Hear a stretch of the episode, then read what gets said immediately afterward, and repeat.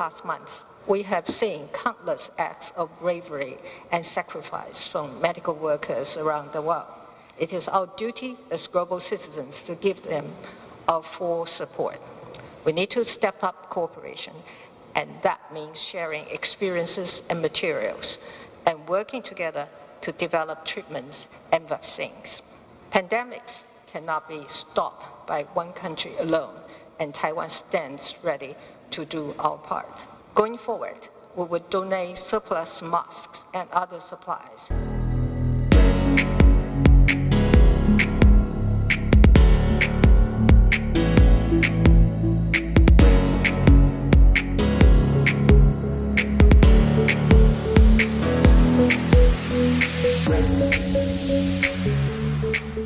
感谢大家来到自由发声，我是来自中国大陆的零零七。没有关注的朋友，请点一个关注，点一个小铃铛，谢谢大家。今天呢，我首先说一说瑞幸公司啊，这间公司呢是号称中国的星巴克公司。我们大家都知道，星巴克呢是一个连锁的咖啡店。现在呢，在中国很多地方都有这个星巴克咖啡店哦。但是什么瑞幸公司呢？我倒是听所未听，是闻所未闻。如果没有最近的瑞幸公司造假、股票下跌呢，我完全还不知道有这么一家叫瑞幸的咖啡公司啊。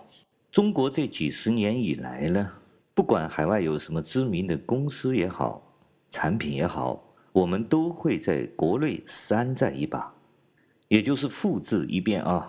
比如说流行的推特，我们就山寨一个微博；比如说有 ICQ，我们就山寨一个 QQ；比如说苹果手机，我们就有小米啊、魅族啊等等。所谓墙内开花，墙外香，因为在我们中国呢，有一堵高墙，把我们和全世界是隔了开来。在墙内呢，可以通过和国家机器。和中国共产党呢一起合作，制造出一些特别的公司，再贴上民族的标签，利用行政和民族主义的情绪，造就和生长出来很多的奇葩，甚至创造出一些商业的奇迹。不管是新兴的像腾讯啊、阿里巴巴呀、华为、中兴、小米这样的手机公司。还是传统的那种国企，什么中石油、中石化、四大银行，都在这几十年是疯狂的成长啊，甚至枝叶茂盛啊，那些花儿都开到了海外去了，成为海外资本的追捧对象了。这么容易赚的钱，谁不愿意来赚一把呢？这么容易割的韭菜，谁又不愿意来割一把呢？所以近十几年以来，中国公司在美国上市的数量是急剧的上升。二零一九年呢，有二百一十一家公司在美国上市，其中有三十九家都来自中国。我们可以看一下美国的十大上市公司中有两家就是中国的，一个是腾讯，一个是阿里巴巴。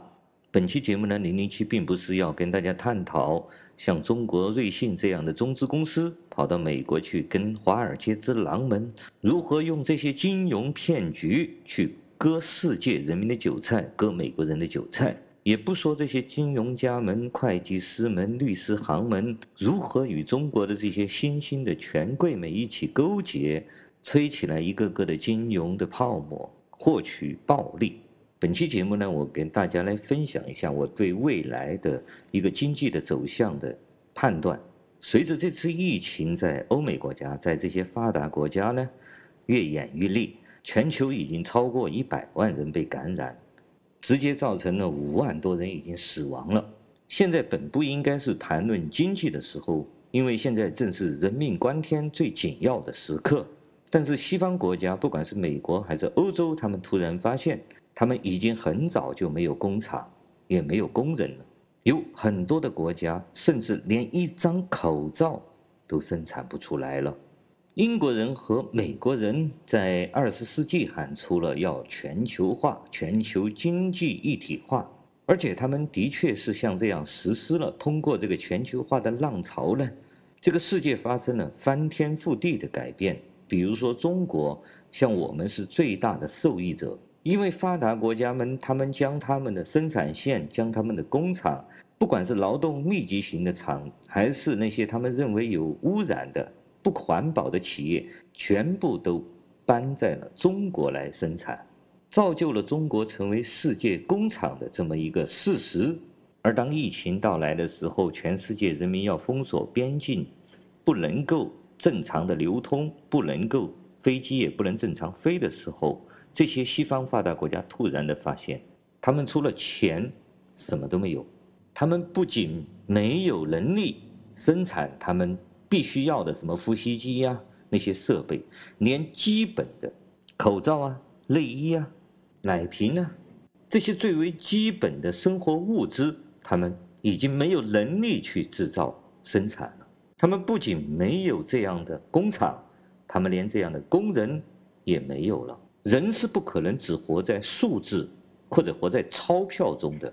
任何一个国家不可能只有写写画画、当当导师，在书房里面写写字、开个圆桌会议、随便聊聊天就能够衣食无忧，就能够正常运营的。社会如此。国家更是如此。虽然我们作为中国人，作为我个人来说，受益于全球化，但是我一直怀疑这个全球化真的对全球就好吗？比如说，香港把香港的工业全部搬到了广东来，因为广东的工人工资很低呀。但是呢，香港从此就没有工人了。香港的工人从此就失业了。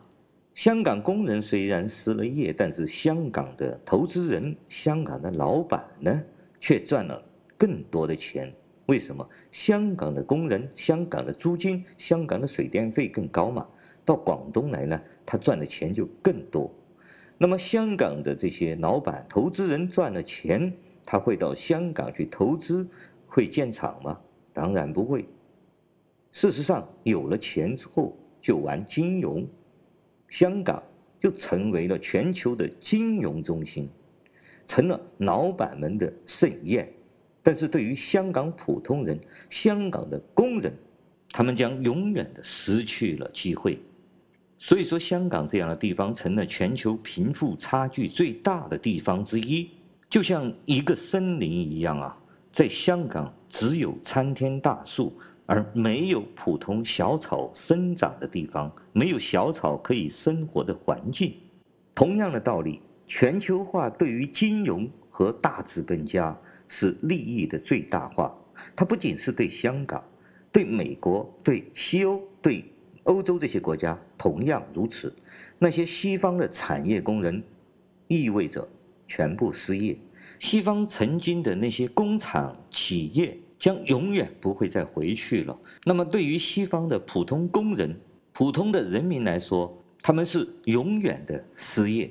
所有的金钱将会被这些资本家、投资人、老板们拿去利益最大化。他们聚集了世界上最多的资金，他们可以为所欲为。全球化这个浪潮的确是很美好，全球化的蓝图也非常的美丽。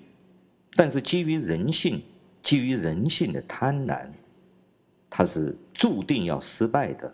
因为事实上，这个全球化已经成为新时代的一种奴隶制。为什么这样说呢？在第三世界国家，不管是在中国、越南，或者现在将要开发的什么印尼这些国家，这些金融投资家们、这些投资人们，他们把钱、金钱投在那里去办厂，是为什么？是因为那里的法律不保障这些劳工的权利，就算法律保障，但是资本可以操纵当地的那些腐败的政府、非民选的政府一起来压榨工人。正如当年在中国就是这么做的，现在在越南，资本照样可以通过跟越南政府对工人进行压榨，他们可以超越法律的。这是第一，第二点，当地的工人的工资收入当然会很低，比如说越南就是三百到五百美金一个月嘛。除了这个，还没有任何的福利，那么他，那么他们当然是比欧美、比香港的工人不仅仅是便宜了。那么资本利用这样的工人来干活，和几百年前利用黑奴来干活是没有区别的。大家可以用逻辑来推演一下。正如今天，如果中国工人的工资涨了，或者是对他们进行保障法律的保障了，那么欧美人、欧美的这些资本家们自然会撤出中国，去跑到更穷、更没有人权的地方去经营他们的企业，对不对？这些资本绝对不会在这里做任何的停留，他们也不会对这里的人民产生一丝一毫的怜悯之情。就像他们当年抛弃欧美的这些工人，抛弃日本的工人，抛弃香港的工人一样。那么，这个全球化的浪潮，说好听的是全球化，让全球大家都成了一个制造工厂，大家都能够来这个工厂里面来干活。但是说的不好听的话，就是资本的盛宴，资本更加容易的奴役全球更穷的人。圣经创世纪第十一章里面记载了一个巴别塔的故事。大洪水过后呢，人们来到示拿之地，在那里呢，人们不仅创造了一个非常繁华的城市，而且还建了一座高耸入云的塔来传播，来让大家一起在这个塔里面，避免所有的人分散到世界各地去，在这个塔里面。在这个城市里面，他们只说同样的语言，他们越来越聪明，他们无所不能。结果上帝发现了，毁掉了他们的塔，把他们分散到世界各地，而且要他们说不同的语言。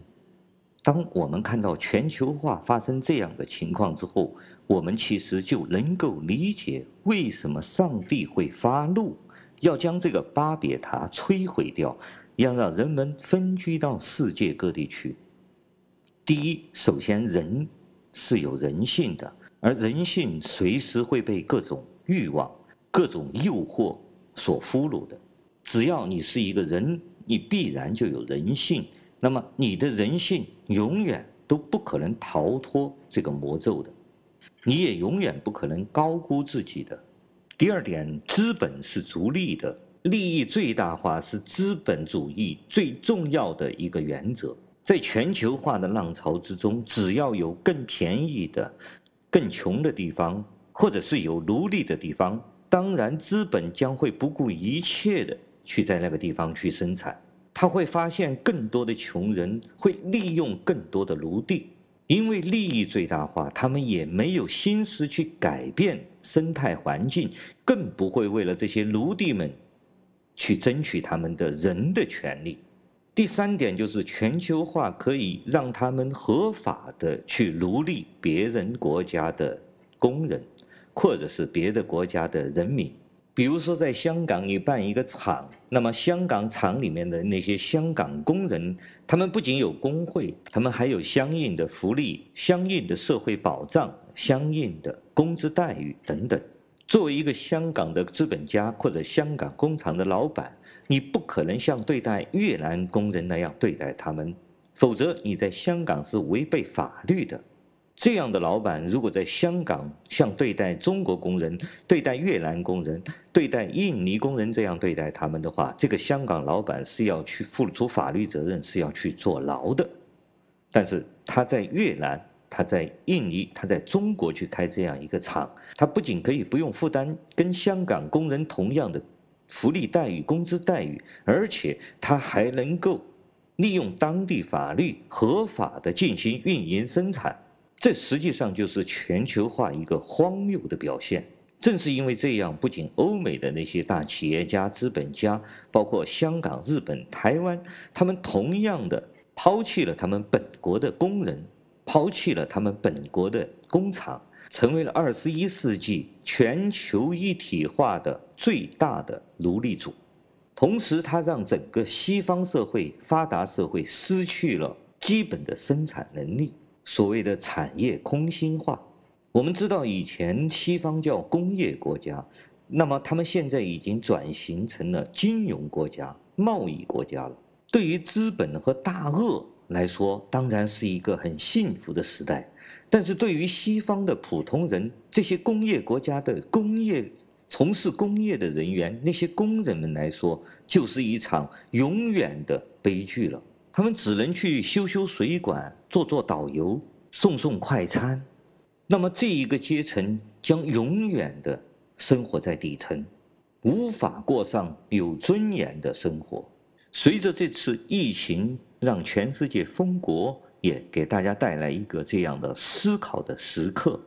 我们需要好好想一想，上帝为什么要推倒巴别塔？感谢大家收听今天的自由发声，我们下次再见。